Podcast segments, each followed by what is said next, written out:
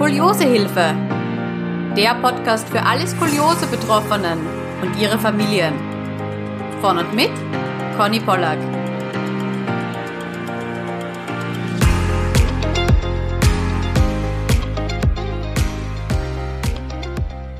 Hallo und herzlich willkommen zu einer neuen Skoliosehilfe-Podcast-Folge. Heute ist wieder ein Skoliose-Experte zu Gast und zwar ist das Dr. Lars Lörrer, Chefarzt des Fachzentrums für Rücken- und Wirbelsäule in der Schönklinik Düsseldorf.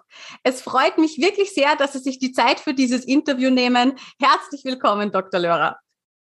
Ja, liebe Frau Pollack, ganz herzlichen Dank für die Einladung zu Ihrem Podcast. Ich freue mich sehr heute einen kleinen Beitrag zum Thema adulte Skoliosen leisten zu dürfen. Genau, weil das große Thema im Skoliosehilfe-Podcast war ja bis jetzt die idiopathische Skoliose, auch weil die ja sehr häufig vorkommt. Aber es gibt natürlich auch noch viele andere Skoliosearten und heute geht es einmal zur Abwechslung um die sogenannte adulte Skoliose.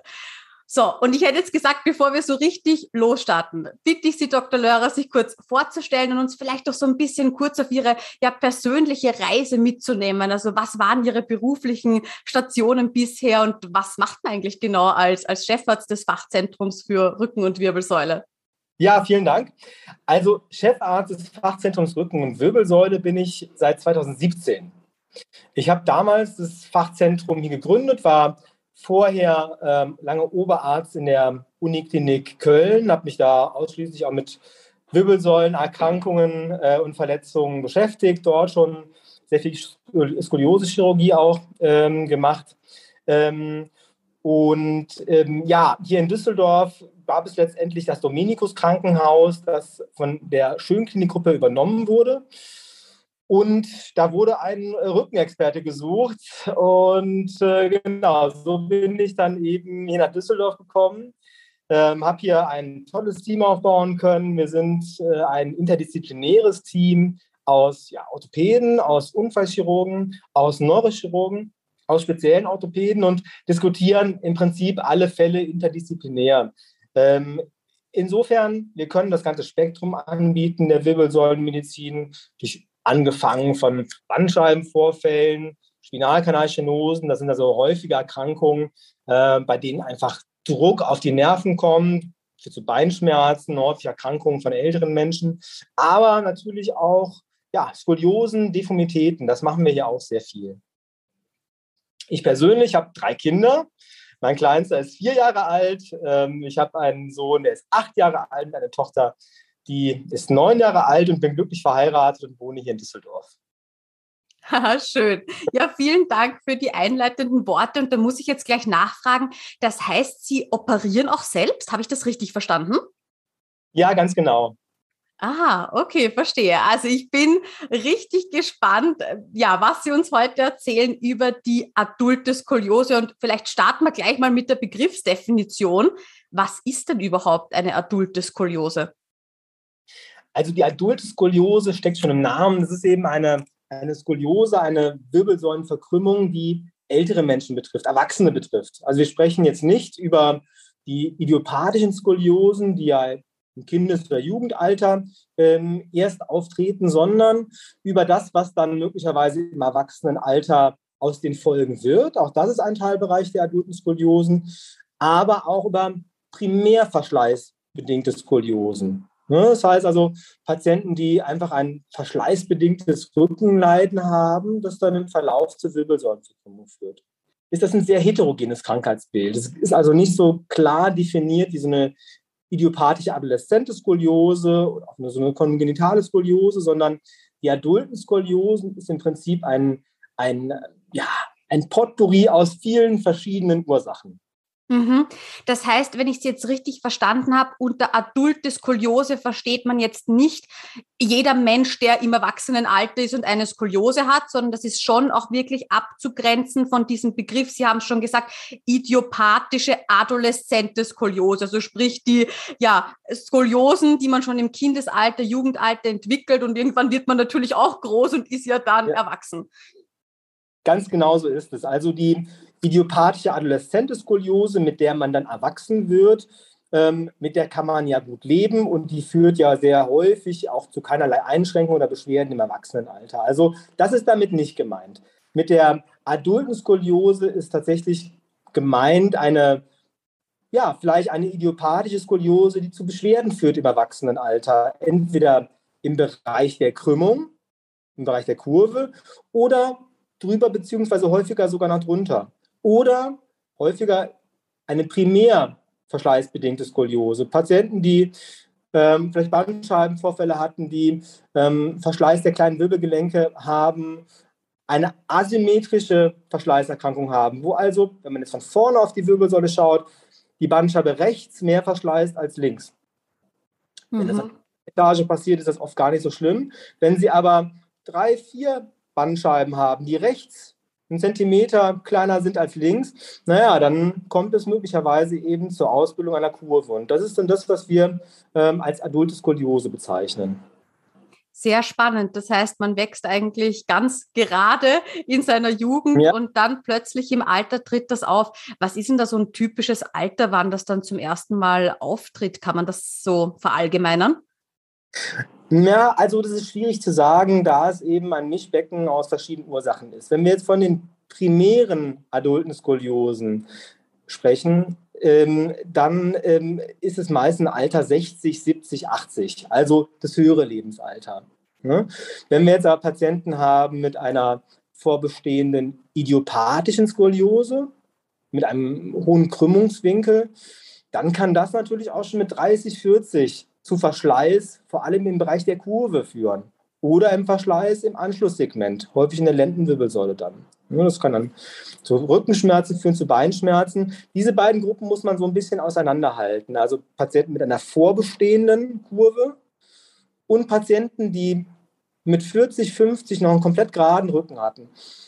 Und weil das zwei verschiedene Gruppen sind, nennt man auch dann die, die vorher einen geraden Rücken hatten, den Novoskoliose also eine komplett quasi ja, von neuem entstandene ähm, Skoliose ohne vorbestehende Deformität und die anderen, da bezeichnet man schon, nimmt man die vorbestehende idiopathische Skoliose schon auch in die Namensgebung rein und bezeichnet sie zum Beispiel als progrediente, also fortschreitende, sekundär verschlissene, degenerierte idiopathische Skoliose.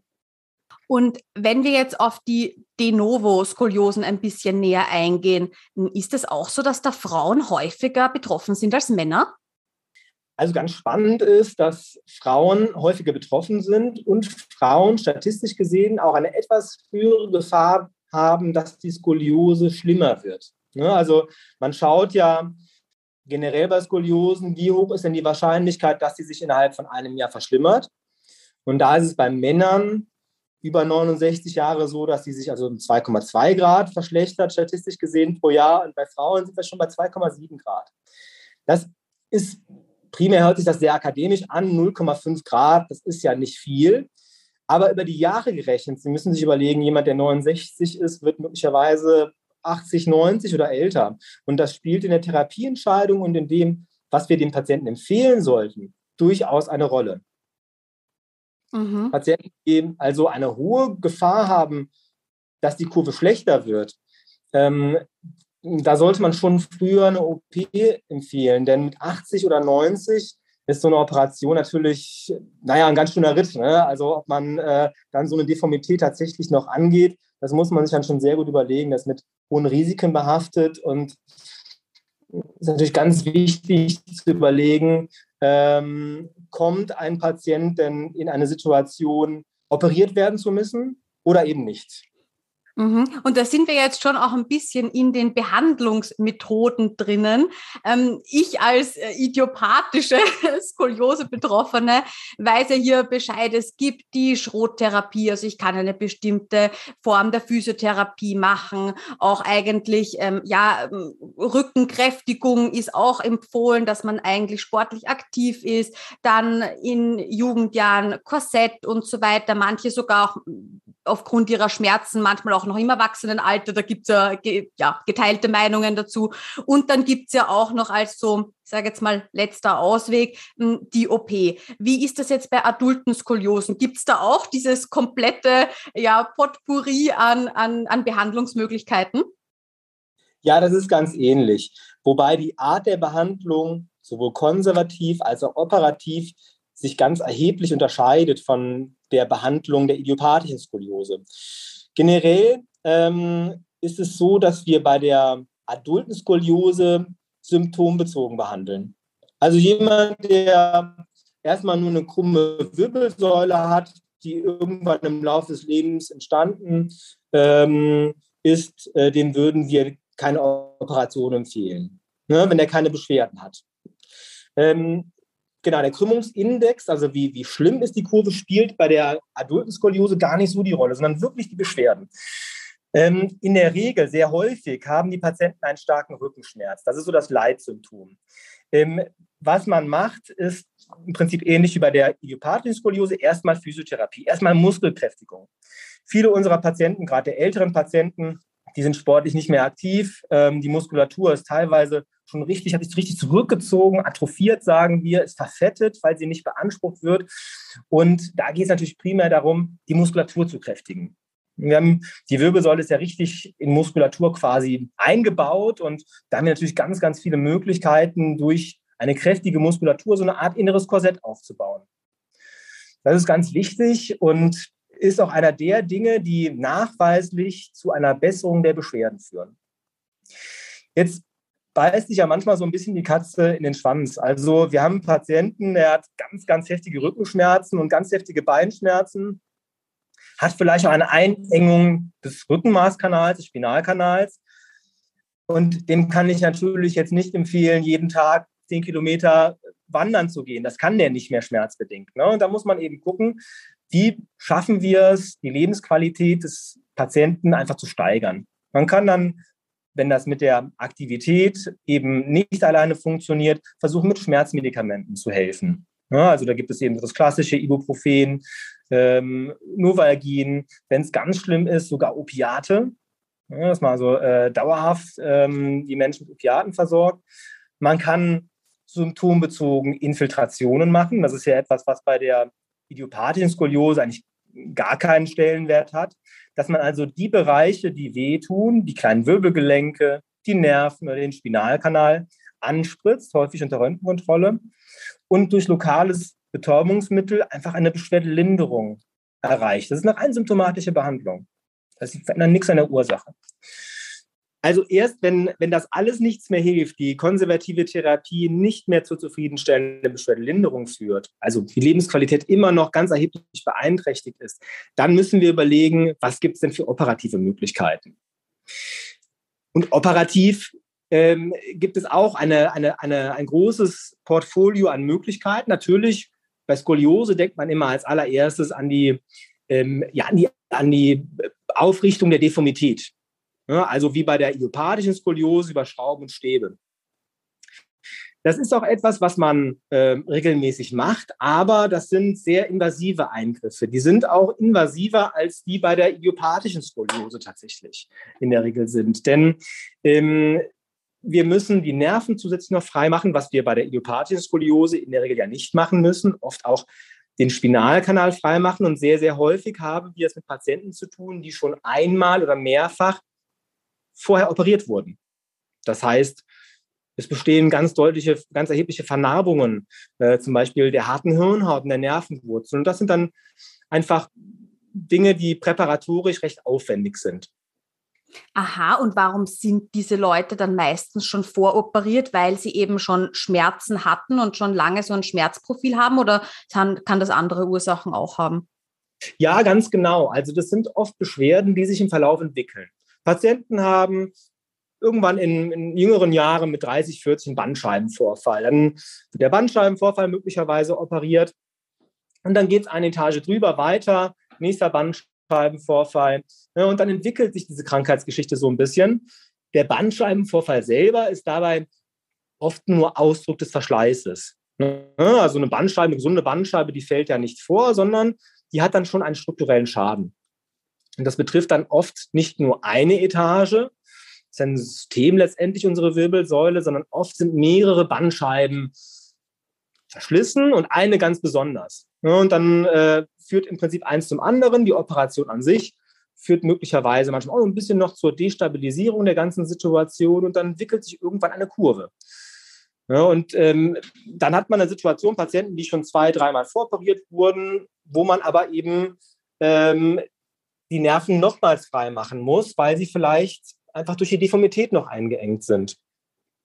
Nicht vergessen dürfen wir auch, dass wir es nicht mit Kindern und Jugendlichen, gesunden Menschen zu tun haben, die als auch sag mal, sehr viel abkönnen ähm, und sehr viel kompensieren können, äh, was äh, ja so körperlich auf sie zukommt im Rahmen der Operation, sondern wir haben oft ja, alte Menschen als Patienten, die multimorbide sind, die also viele Vorerkrankungen haben, vielleicht Herzvorerkrankungen, Lungenvorerkrankungen, die bereits eine, eine Menge Medikamente nehmen.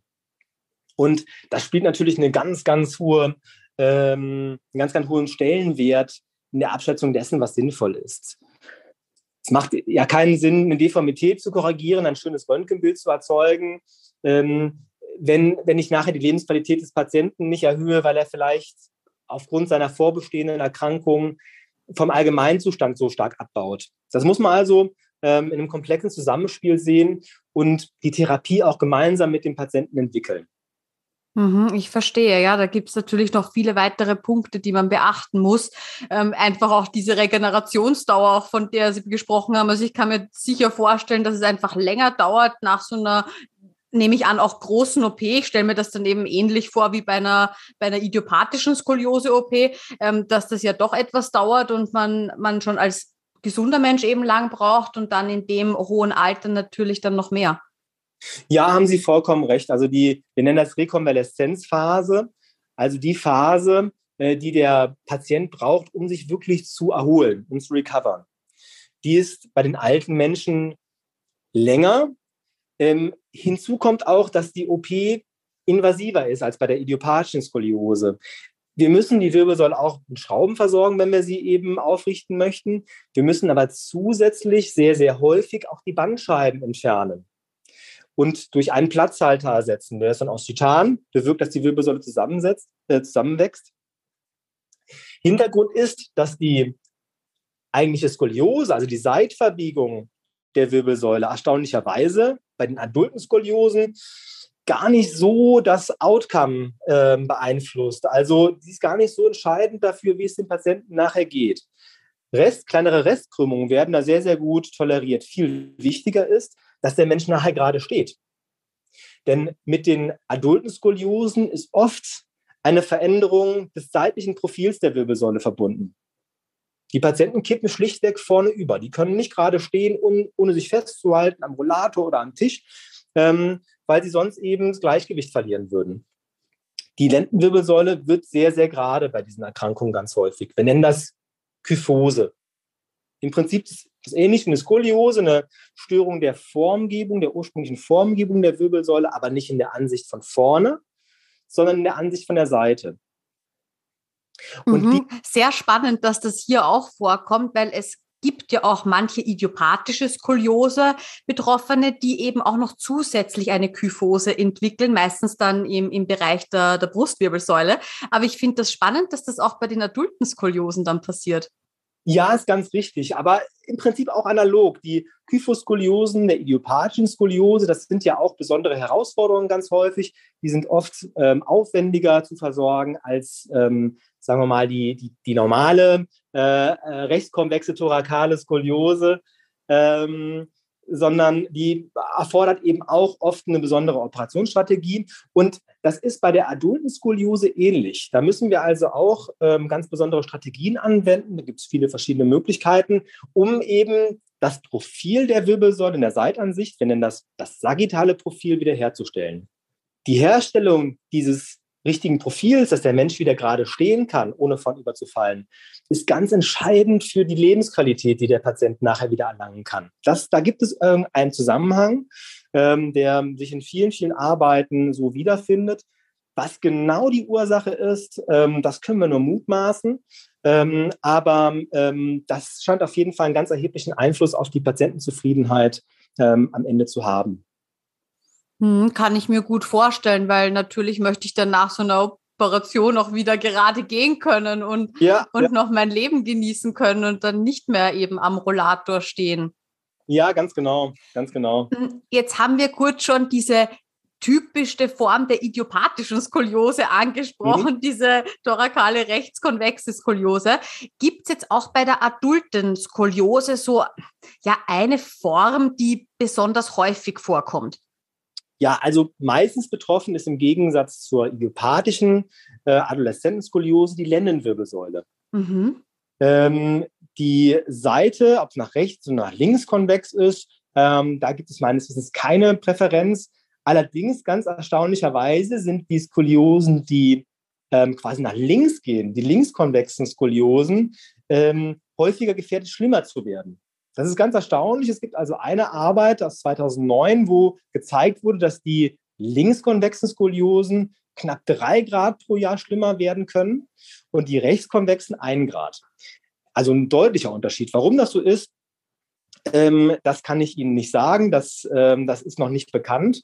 Ähm, aber das ist eigentlich ganz spannend, dass also da die Seite eine Rolle zu spielen scheint. Auch im Gegensatz zur idiopathischen Skoliose. Mhm, sehr interessant. Und diese ja, statistische Zahl, die macht einem ja immer so ein bisschen Angst als Skoliose-Betroffene. Nicht, man denkt sich dann um Gottes Willen und man beginnt dann eben zu rechnen über die Jahre. Gibt es jetzt etwas, was ich machen kann ähm, im Vorhinein? Also ist es wirklich ähm, ja auch wissenschaftlich erwiesen, dass wenn ich mich eben sportlich betätige und ab einem gewissen Alter eben nicht aufhöre, mich zu bewegen und vielleicht auch eben ein bisschen Sport zu machen im hohen Alter, hm, dass es dann gar nicht zu einer adulten Skoliose kommt oder zumindest das Risiko vermindert wird, dass ich sie bekomme oder wenn ich sie bekomme, vielleicht dann nicht so stark ausgeprägt? Ähm, ganz verhindern kann man das sicherlich nicht, denn die adulte Skoliose, ähm, das ist ja ein Mischbecken aus vielen verschiedenen Ursachen. Ähm, Verschleiß ist oft einfach Pech. Oft anlagebedingt, ähm, mhm. bedingt, wie wir das äh, so oft sagen in der Medizin, wenn wir es nicht ganz genau wissen, warum der eine das ähm, bekommt und der andere nicht. Aber ähm, feststeht, dass man durch Aktivität sicherlich zumindest die Symptome lindern kann, die Beschwerden lindern kann, den Rückenschmerz lindern kann, eben durch dieses innere Korsett. Und ähm, das ist etwas, was wir auch schon ganz früh ähm, versuchen, unseren Patienten äh, einzubläuen, dass also ähm, Aktivität, sportliche Aktivität, einfach ja fit bleiben äh, im Alltag ganz entscheidend ist, ähm, wie es dann später mal wird. Denn der Patient der mit 30, 40 einen Bandscheibenvorfall bekommt, der hat eben natürlich nicht vor Augen, was so alles noch passieren kann mit seiner äh, doch recht früh im Verschleiß begriffenen Wirbelsäule. Das sollte man wirklich beherzigen. Und ganz im Gegensatz zur idiopathischen Skoliose, Korsett wäre bei der adulten Skoliose kontraproduktiv. Es gibt ganz, ganz selten Situationen bei Patienten, die nicht operabel sind, vielleicht weil sie eine sehr, sehr schlechte Knochenqualität haben, weil sie zu alt sind oder es auch schlichtweg nicht möchten. Ähm, auch das äh, kommt regelmäßig vor, dass die Patienten sagen, nee, also ich bin jetzt 80 oder älter und ähm, das tue ich mir nicht mehr an. Das sind Situationen, da kann man mal über eine Korsettbehandlung nachdenken, aber, und da schließt sich der Bogen zu Ihrer Frage, ähm, das Korsett macht bei der adulten Skoliose genau das Falsche. Es nimmt ja die Last von der Muskulatur. Und was passiert ist, dass die Muskulatur noch weiter abnimmt. Die Patienten haben ja ohnehin oft das Problem einer schwachen Muskulatur ähm, im höheren Alter, wenn sie so eine Deformität haben. Ähm, und wenn wir dann noch ein Korsett anpassen, dann wird die Muskulatur eben weiter abnehmen, der Schmerz sich verstärken bei Korsettabnahme und äh, das ist etwas, was wir gerne vermeiden möchten. Mhm. Ich verstehe gut, was Sie meinen, ja. Also wir sind auch immer bestrebt, im, im Jugendalter besonders viel Sport dann halt eben mit dem Korsett mitzumachen, dass sich dieses Muskelkorsett eben nicht dann zu sehr abbaut. Ja, ja, genau.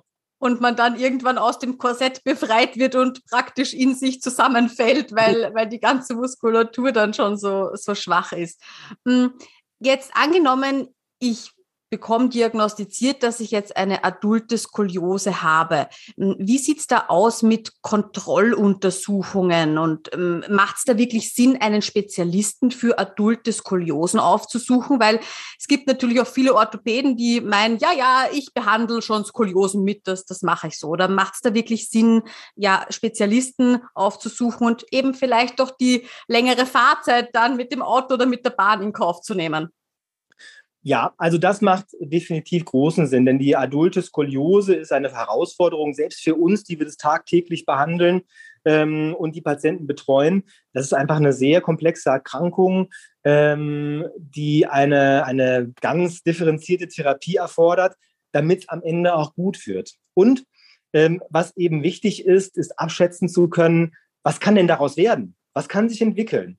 Mhm. Das ist ich unentbehrlich, wenn man dem Patienten eine Therapieempfehlung gibt. Denn äh, das ist ja für ihn entscheidend. Also natürlich ist der Jetzt-Status ganz wichtig. Ne? Wie stark sind meine Einschränkungen jetzt? Und ist der Leidensdruck so groß, dass ich wirklich eine Therapie, konservativ oder operativ, ich denke auch ein tägliches Training von einer Dreiviertelstunde bis Stunde ist schon etwas, zu dem man sich aktiv entscheidet. Also ist der Leidensdruck so groß, dass ich eine Therapie beginnen möchte oder nicht? Ist das eine.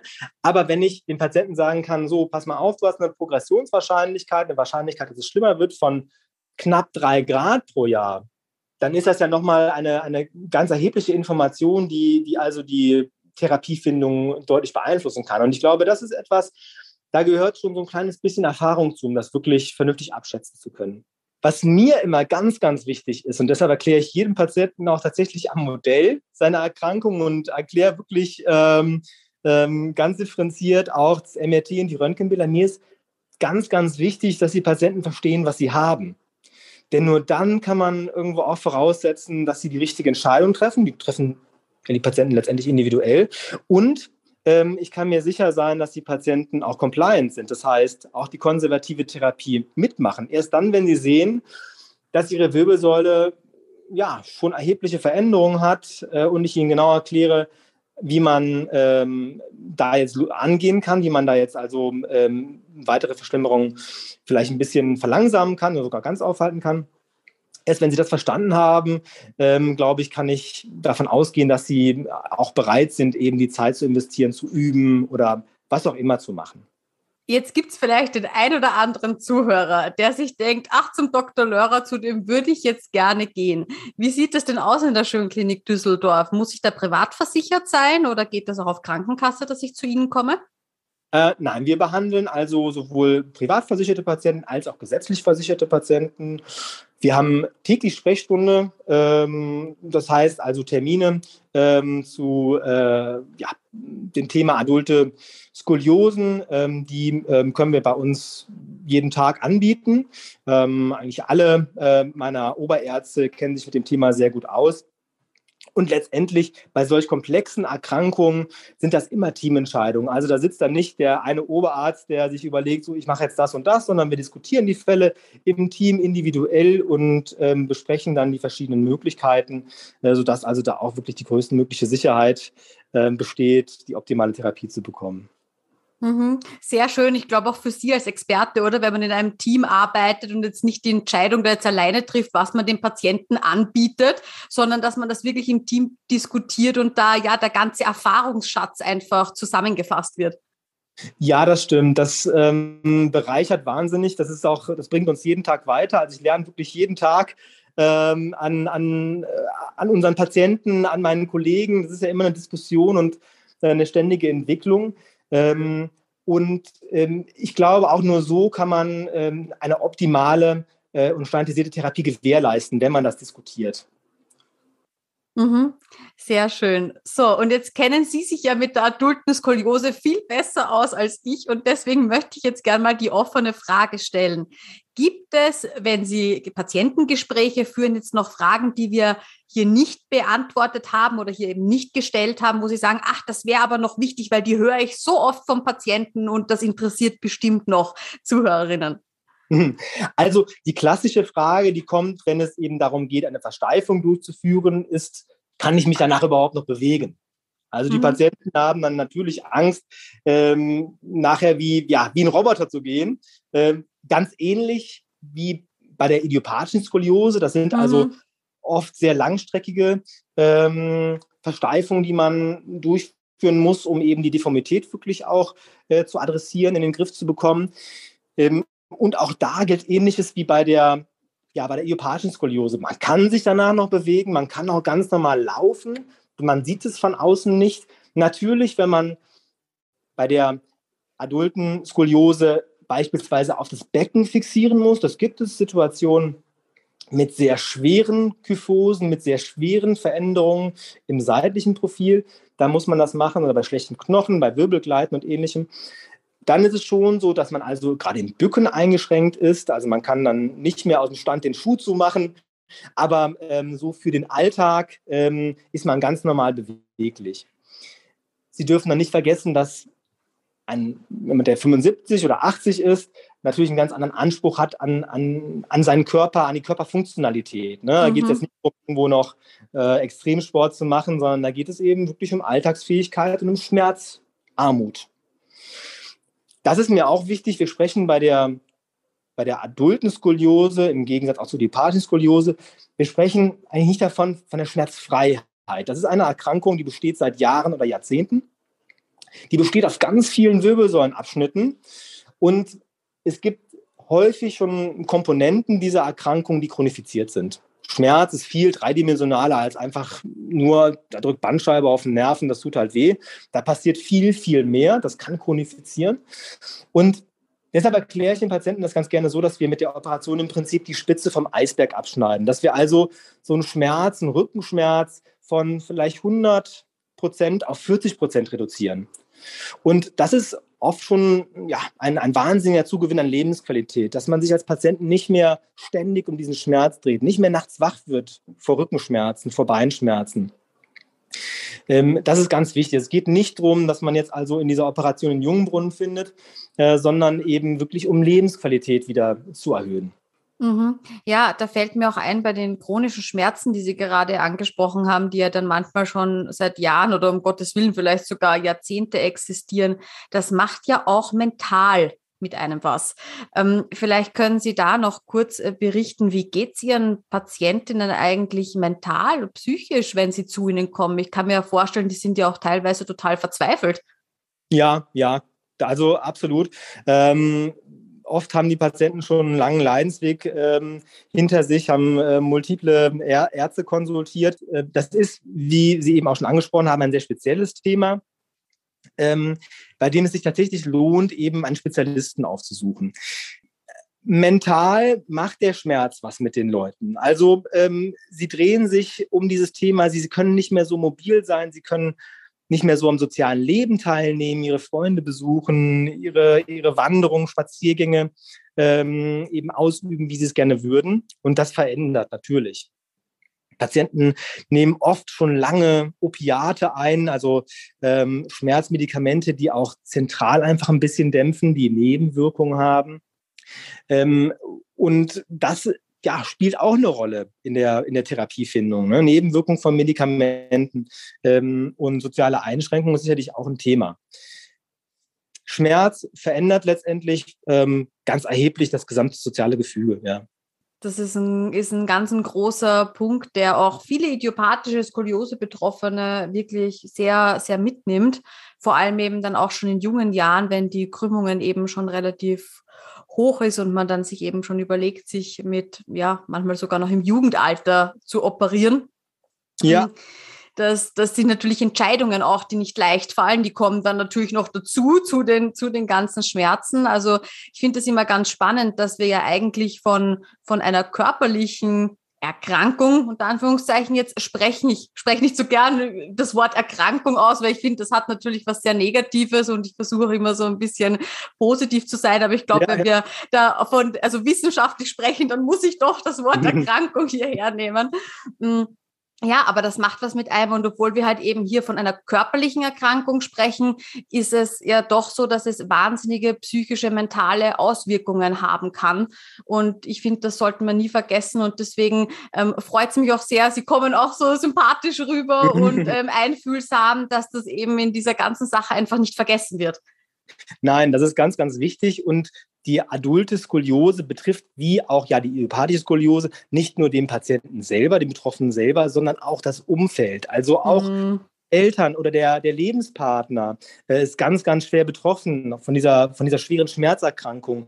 Denn die Patienten, die Betroffenen selber, ähm, haben den Schmerz als zentrales Thema. Und das belastet eine Beziehung, das belastet das Gespräch, ähm, wenn, sie, wenn sie den Kopf einfach nicht haben, sich auf die schönen Dinge zu konzentrieren. Ähm, und, und das ist ganz wichtig. Und ich erlebe es gar nicht so selten, dass ich Patienten sitzen habe, die ich berate. Und bei den adulten Skoliosen ist das äh, eben tatsächlich auch eine, eine, ja, eine Entscheidung, die man nicht im Rahmen von einer Beratung treffen sollte, sondern man begleitet den Patienten ein Stück weit. Und dann erlebe ich es ganz oft, wenn es dann irgendwann dahin geht, dass man sagt, so, jetzt haben wir alles ausprobiert und irgendwo geht es nicht ähm, in die richtige Richtung. Jetzt müssen wir doch mal über eine Operation sprechen, dass dann die Angehörigen sagen, so, das machen wir und wir machen jetzt hier den Termin äh, und der Betroffene selber sogar noch zögert. Also ähm, die, Betroff die, die Betroffenen ähm, nehmen das möglicherweise manchmal gar nicht so wahr, ähm, wie sehr sich das, das Umfeld ähm, mit dieser Erkrankung dann eben auch beschäftigt, wie sehr das Umfeld irgendwo da mit hereingezogen wird. Mhm.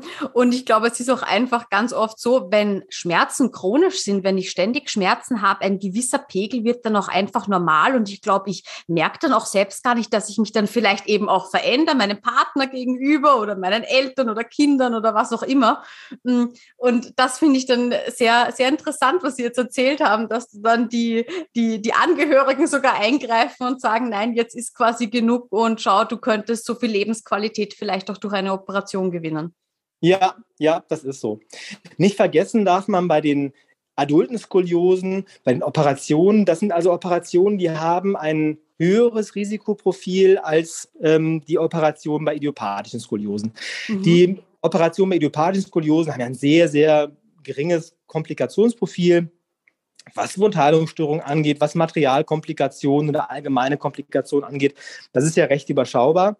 Bei den adulten Skoliosen ist es schon so, dass, ähm, dass wir also mit Infektionen, mit äh, implantatassoziierten Komplikationen oder Brüchen in den Anschlussbereichen oder anschließende Deformitäten äh, ein Thema haben, weil die Wirbelsäule drumherum ähm, möglicherweise sich nicht mehr so gut einstellen kann auf die neue Situation. Der Knochen ist nicht mehr so gut, der ist einfach osteoporotisch verändert, also Knochenschwund kann ein Thema sein. Vorbestehende Verschleißerkrankungen in Anschlusssegmenten können Thema sein. Ähm, und äh, deshalb die Entscheidung zur Operation ist schon, ja, die, das ist schon eine sehr aktive, ähm, wo man also auch tatsächlich im Rahmen mehrerer Gespräche ähm, die Komplikationen und die, die möglichen, den möglichen Behandlungsverlauf gemeinsam mit dem Patienten und ich versuche das auch immer zu realisieren mit den Angehörigen darlegt und, und das Ganze so entwickelt schaut, was, ne, was, was will der Patient, wie schlimm ist es denn jetzt wirklich? Mhm. Und dann vielleicht auch, dass man das so ein bisschen einordnen kann, hm, wenn man sich zu einer OP dann entscheidet mit einer adulten Skoliose, wie lange ist man denn dann circa im Krankenhaus? Dauert das auch länger als dann bei den idiopathischen Skoliosen? Ja, also der Patient mit der idiopathischen Skoliose, ich sag mal so diese klassische rechtskonvexe Thorakale, das ist ja ein Krankenhausaufenthalt in aller Regel äh, vier, fünf Tage ähm, bei uns. Bei den adulten Skoliosen ähm, ist es schon länger, ja. Also ähm, das ist eher so Richtung 10, 14 Tage. Patienten, die 70 sind, 80 sind, brauchen natürlich auch viel, viel länger, bis sie nach so einer Operation äh, wieder auf den Beinen sind. Also der sag mal, der, der Grundstatus der Muskulatur ist ein schlechterer. Der allgemeine Zustand ist schlechter. Mehr allgemeine Erkrankungen, auf die mhm. wir auch achten müssen. Ne? Nierenerkrankungen ähm, sind da so ein klassisches Thema im Rahmen äh, der Operation der Nachsorge. Also ähm, ja, das dauert länger als bei der idiopathischen Skoliose. Mhm. Und ich glaube auch die Narkose spielt da auch ein Thema, oder? Ich glaube, je älter man ist, desto schwerer tut sich der Körper ja, ähm, die Narkose zu verarbeiten. Ja, haben Sie vollkommen recht. Ähm, der Körper reagiert ähm, anders auf die Medikamente, reagiert auch auf die Operation anders. Man hat ja im Rahmen von so Operationen ähm, auch ganz gerne ein bisschen Blutdruckschwankungen. Ähm, und ähm, das sind dann eben so Dinge, die uns dann nach der Operation bei der Niere zum Beispiel. Beim, ne, wenn, wenn die Niere vorher schon so ein kleines bisschen äh, schwach ist, wir sagen also Niereninsuffizienz besteht, dann kann sich das nach einer Operation verschlimmern ähm, und auch andere ähm, Probleme können auftreten. Deshalb ist es in aller Regel so, dass wir unsere Patienten, die, ähm, die wir an einer adulten Skoliose operieren, auch nach der Operation zunächst mal auf die Intensivstation äh, legen für ein oder zwei Tage, äh, was man ja bei idiopathischen Skoliosen auch ganz häufig ähm, gar nicht muss. Mit dem Schmerzkatheter kommen die Patienten ja sehr gut auf Normalstation in aller Regel zurecht. Verstehe. Ja, Herr Dr. Lörer, vielen, vielen lieben Dank für die Ausführungen und dass wir jetzt hier im Podcast auch ein bisschen was über die adulte erfahren durften. Gibt es von Ihrer Seite jetzt noch Abschlussworte? Ja, Frau Pollack, ich danke Ihnen ganz herzlich nochmal ähm, für die Einladung zum Podcast. Ich freue mich sehr, ähm, dass, äh, dass ich etwas zur adulten Skoliose sagen äh, durfte. Wie gesagt, ein Thema, was, was manchmal so ein kleines bisschen hinten runterfällt, äh, hinter dem sehr, sehr spannenden zugegebenermaßen Thema der idiopathischen und auch der kongenitalen Skoliosen, ähm, aber tatsächlich sogar häufiger ist als die idiopathischen Skoliosen. Und ich glaube auch immer wichtiger wird im Rahmen der ja, Überalterung der, der Gesellschaft, ähm, glaube ich, ein Thema, was uns in den nächsten Jahren und Jahrzehnten zunehmend beschäftigen wird sehr spannend. Das habe ich jetzt gar nicht gewusst, dass das häufiger vorkommt als die idiopathische Skoliose. Hm, ja. Gibt es da ja. irgendwelche offiziellen äh, statistischen Zahlen, wie viel Prozent ja. äh, der Leute so eine adulte Skoliose entwickeln?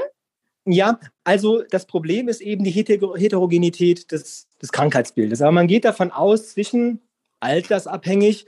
Drei bis 30 Prozent ähm, der Menschen trifft dieses Krankheitsbild. Mit ansteigendem Lebensalter ist natürlich die Wahrscheinlichkeit, so etwas zu bekommen, ähm, höher. Im Gegensatz zu eben diesen bekannten, ja, man sagt ja so 0,4 bis 5 Prozent bei der idiopathischen Skoliose.